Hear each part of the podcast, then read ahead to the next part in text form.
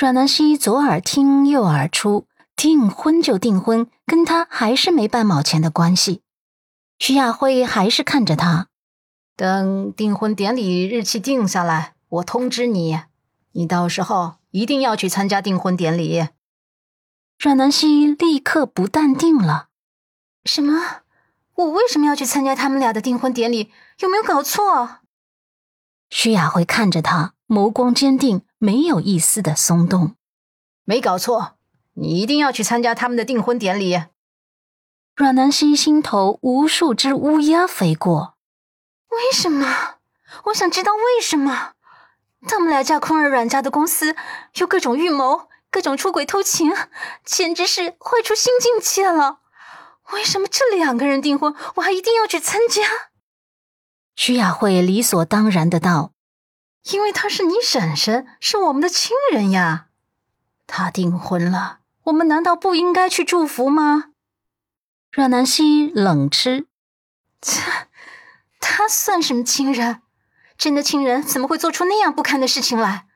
连亲人的男朋友也要抢吗？”徐雅慧耐着性子道：“我再跟你说一遍，不是你婶婶抢了你的男朋友，而是楚俊辰一开始爱的就是他，他们是青梅竹马。”阮南希忍不住爆粗口：“什么狗屁青梅竹马？他们两个根本就是狼狈为奸，一起混进阮家，然后再图谋不轨。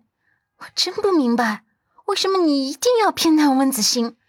如果我小叔叔还活着，你想他会不会很愤怒？他会希望你去参加他心爱的老婆跟别的男人的订婚典礼吗？徐雅慧已经有些恼火了。你以为人人都像你这样心胸狭窄的？我想，如果你叔叔在天有灵，他一定会希望自己曾经所爱的女人能够过上幸福生活。外人评判阮家的时候，也会夸我们大度的。所以。我们为什么不能祝福他？阮南希没好气的对道：“我觉得我叔叔不会这么贱的。他虽然身体不好，可他是个有尊严、有骨气的男人。”徐雅慧气得又想动手，阮南希这次反应够快，一闪身就躲开了。好你个阮南希，你真是长大了啊！越大越不听话了。以前小的时候，我让你做什么就做什么，现在处处跟我作对是吗？你照照镜子看看，你长得跟我有多像，可你的心胸怎么就不像我啊？阮南希无奈的解释：“这不是心胸狭窄的问题啊，而是那样的人根本就不值得我原谅嘛。”他也知道自己跟母亲长得很像。可是最近这两三年，母亲对他的态度跟长相成反比。徐亚辉没耐性听他解释，摆出了母亲的威严。我不想听你废话，反正事情我已经跟你说了，到时候你去也得去，不去也得去。阮南希崩溃，不是说了跟他商量吗？这是商量还是逼迫呀？他蹙眉抗拒。如果实在要去。那么你去吧，你代替我去，我反正是不会去的。徐雅慧暴躁起来：“你必须去，否则我们直接断绝母女关系，以后你也不用回来看你爸爸了。你知道的，我言出必行。”这话对阮南希来说是真的很有杀伤力的。他的心肠没母亲那么狠，父母是他在这个世界上最亲的人了，他怎么能就这么断绝关系？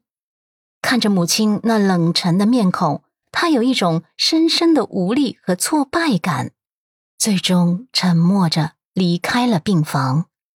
出了病房，出了医院，他心情有些郁闷的在大街上闲逛着，刚好看见某商场的开业典礼正在举行，是一个露天的典礼，很热闹，吸引了很多观众。